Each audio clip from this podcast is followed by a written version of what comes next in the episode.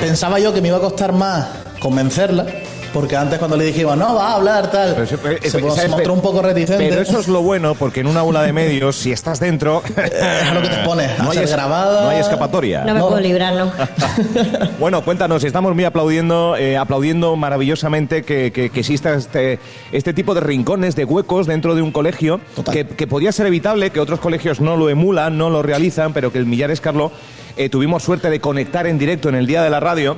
Y te- teníamos esta cita pendiente de venir a hacer radio en directo desde, desde aquí. Nos sentimos eh, entusiasmados primero por adentrarse en un colegio donde, donde hay unas sensaciones, claro, ustedes que están en el día a día no las notan, pero uno vuelve a conectar con aquel momento en el que eras alumno, alumna, en el que te quedabas maravillado por, por aprender cada día y, y lo estamos notando. Pero cuando te adentras en un aula de medios donde hay cromas, donde hay micros, donde hay radio, eh, es, es para darlos la enhorabuena. Es, es bastante innovador. Innovador. Yo de verdad. joven no tenía estas cosas. Que nosotros, yo, yo tampoco, Franchu. No, no, no, En tu no, etapa no, tampoco. Eres más joven, pero tampoco, ¿no? ¿Qué va? menos un croma ahí, Es que sí, es croma, una auténtica barbaridad. Nosotros cuando llegábamos Tony Freite y yo para montar el equipamiento que necesitábamos para poder emitir en FM, Sí. eh, estaban los chicos haciendo todavía su programa matinal y con sus guiones, Claro. con, sus- con sus diferentes roles, presentador, presentadora, Técnico de sonido. técnico de sonido. O sea, una auténtica barbaridad, sobre todo cómo le brillan los ojos, porque se lo están tomando en serio, les hace ilusión y la profesionalidad con lo que lo hacen Bien. es de admirar. ¿eh? Bueno, ¿cómo es tu nombre? María. María, eh, ¿qué, qué vinculación tienes tú con el aula de medios? Pues mira, yo estoy aquí eh, cuatro mesecillos, llevo y, y bueno, pues estaba Juanma, es el titular, digamos, entonces yo he venido ahí a- en su nombre. Sí.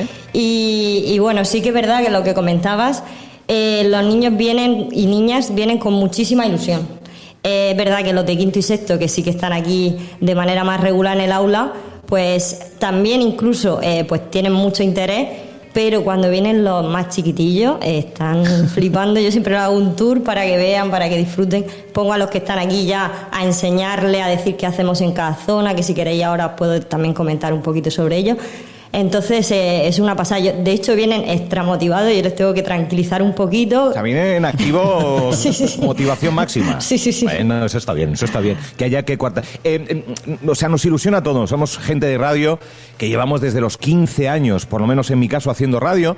eh, y por lo tanto nos ilusiona que en gente con tempranísimas edades tengan esta herramienta que es que la radio engancha y como te pilla a estas edades es muy difícil eh, deshacerse de ellas y bien es cierto que los más jóvenes, no lo digo yo, lo dicen las estadísticas, no escuchan la radio. Por lo tanto, si ya la hacen, ya les obligan a tener la radio como referencia también para escucharla, porque no escuchan... eh, Es más, yo el otro día preguntaba, ¿cómo escuchas música? A una chavalita de 5 años me decía, por Alexa. O sea, es que ya a mí me dio la vuelta, me dio el, cerebro dos veces vuelta y se puso en su sitio.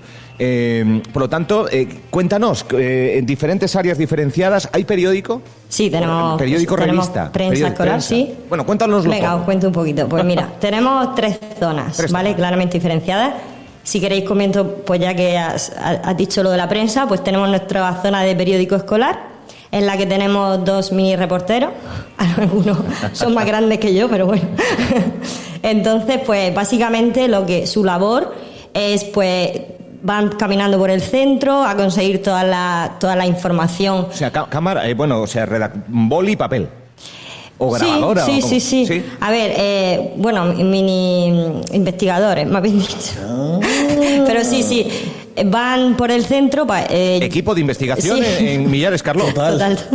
Y aquí es donde Sí, copió sí. el alumno. Sí, sí, ¿no? sí. Un poco por ahí. Vale, vale. Abajo tenemos siempre un calendario, nada más entrar al cole, que tenemos apuntado, pues, como hay tantas cosas que van pasando a lo largo de... Es una locura, entonces van apuntados todos los eventos, yo les digo que bajen y entonces, O pues... sea, la agenda del centro, ¿no? Exactamente. Entonces apuntan, pues hoy hay una excursión de los del aula en clave a, a cualquier sitio. Entonces ellos suben, lo apuntan y siempre pues les digo, venga, vamos a hacer como en una hoja una lluvia de ideas de qué cosas podemos preguntarle. Entonces ellos son los que de manera libre van, a, van consiguiendo toda esa información para redactar la noticia, que también tenemos secciones eh, pues como cualquier periódico, como puede ser noticias escolares, deportes, eh, entrevistas. Toda la gente que viene también a hacer la entrevista, pues luego lo convertimos en una noticia. Entonces, pues eso, lo clasificamos por secciones y una vez que ya tenemos, eh, al final del mes, ya tenemos todo ese periódico formado, lo imprimimos también para tenerlo en formato papel, lo encuadernamos y lo pasamos para que lo vean ellos, es como el producto final, porque ellos están súper contentos luego de ver... mensualmente. Sí. Qué auténtica maravilla. Es que son bastantes noticias. O sea, a lo mejor a la semana, pues no sé si pueden salir unos seis, siete. Madre mía. Sí. Reportajes, noticias, de lo que sucede. Claro. Bueno, A ver, que son Tiembla- muchas son breves. Tiembla la provincia, ¿eh? que tiemble, que tiemble. Que madre mía, qué bien. Eso en el área del periódico. Sí, es en Después, prensa. área de, de audiovisuales, croma, tele. Televisión, sí, aparte de hacer charlas, porque antes de que ellos suban, que suben siempre a las 9, los de quinto y sexto, de manera semanal se parte la clase. Entonces empezaría el grupo A, lunes y martes, 12 alumnos, y miércoles y jueves los otros 12. O Y- sea, es que, claro, es que no es extraescolar, es escolar, No, no, forma parte claro. del día a día. No es Sí. algo que uno tiene opción o que puede elegir. Es una. eh, sea, Exactamente. implantado. Sí. Bien. Sí, sí, bien, sí. bien, bien. Ese día de medio no se lo quita nadie. bien, bien, bien, bien. Y ellos tampoco quieren que nadie se lo quite. Bien. Entonces bajan dos días y están toda la mañana aquí en el aula. Y es verdad que es muy dinámico porque ahora os comentaré que también van entrando y saliendo otros eh, alumnos de otros ciclos. Pero en el caso de la, de la televisión, la primera hora que tengo libre, antes de que suban, pues aprovecho para hacer charlas. Es decir, todo lo que los alumnos elaboran en el centro, pues le damos salida a través de la tele y a través de la radio o la prensa también. Entonces no tienen que hacer material nuevo para, para exponerlo aquí, sino que se aprovecha todo. Vale. Y en este caso, pues a lo mejor vienen alumnos de primero, segundo, tercero y cuarto a, a exponer sus charlas y quedan súper guay porque les ponemos con el croma detrás y bueno, ellos alucinan. Y, y ya pues las dejamos grabadas y las subimos a la página web del centro. Y ya cuando vienen los de quinto y sexto, pues sí que están haciendo informativos. Bien. Hacen unos cuatro informativos por la, a lo largo de la mañana. Y luego, si hay entrevistas, pues ellos también se encargan de grabarlas. Y luego también fuera, es que tenemos muchas cosas. Madre mía. fuera están otros editando. Están los editores y también tenemos doblaje. Pero sobre todo usamos. Doblaje también. Sí. Yo quiero, yo quiero venir al Millares, Carlos. Eh, yo quiero volver a estudiar. Era Oliver Atom, ¿no? Eh, No, ese no es. ¿Cuál era el que iba, en vez de envejeciendo, rejuveneciendo? Benjamin Button. Benjamin. Button. Eso, eh. Quiero. Yo también quiero, yo también ¿Hay quiero. alguna fórmula? Y la radio, pues más de lo mismo, con su programación estable. El otro día que conectaban, bueno, el otro día, ya en febrero, con el Día de la Radio, nos comentaban un poco la, la- la dinámica y es una programación no en FM, Sí. pero sí online. Sí, sí, tenemos nuestra propia emisora escolar. Y la radio sí que estamos emitiendo casi toda la mañana, que acaban, como me decían, como pollos asados, porque aquí tenemos, al estar todo cerrado y sonizado, pues mucha calor y como pasan muchos niños, mucho calor, perdón. Suele pasar, suele pasar. Y, pero sí, ahí tenemos una hora y, y media de, de bueno. que el programa que este sí que organiza en la escaleta, entre todas las zonas, nada más llegar a las nueve.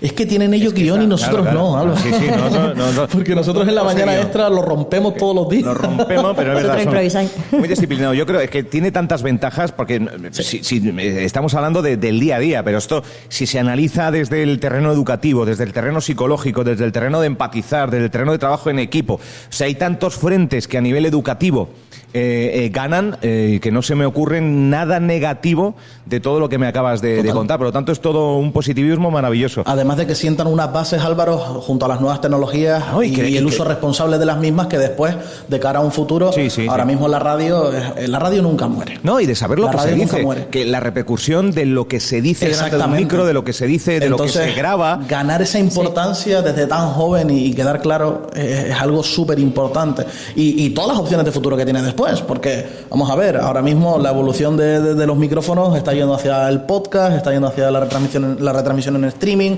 está yendo hacia un montón de lados. Entonces, todo eso, quieras o no, va a ser muy, muy, muy importante de cara al futuro de estos jóvenes. O al menos eso es lo que yo pienso.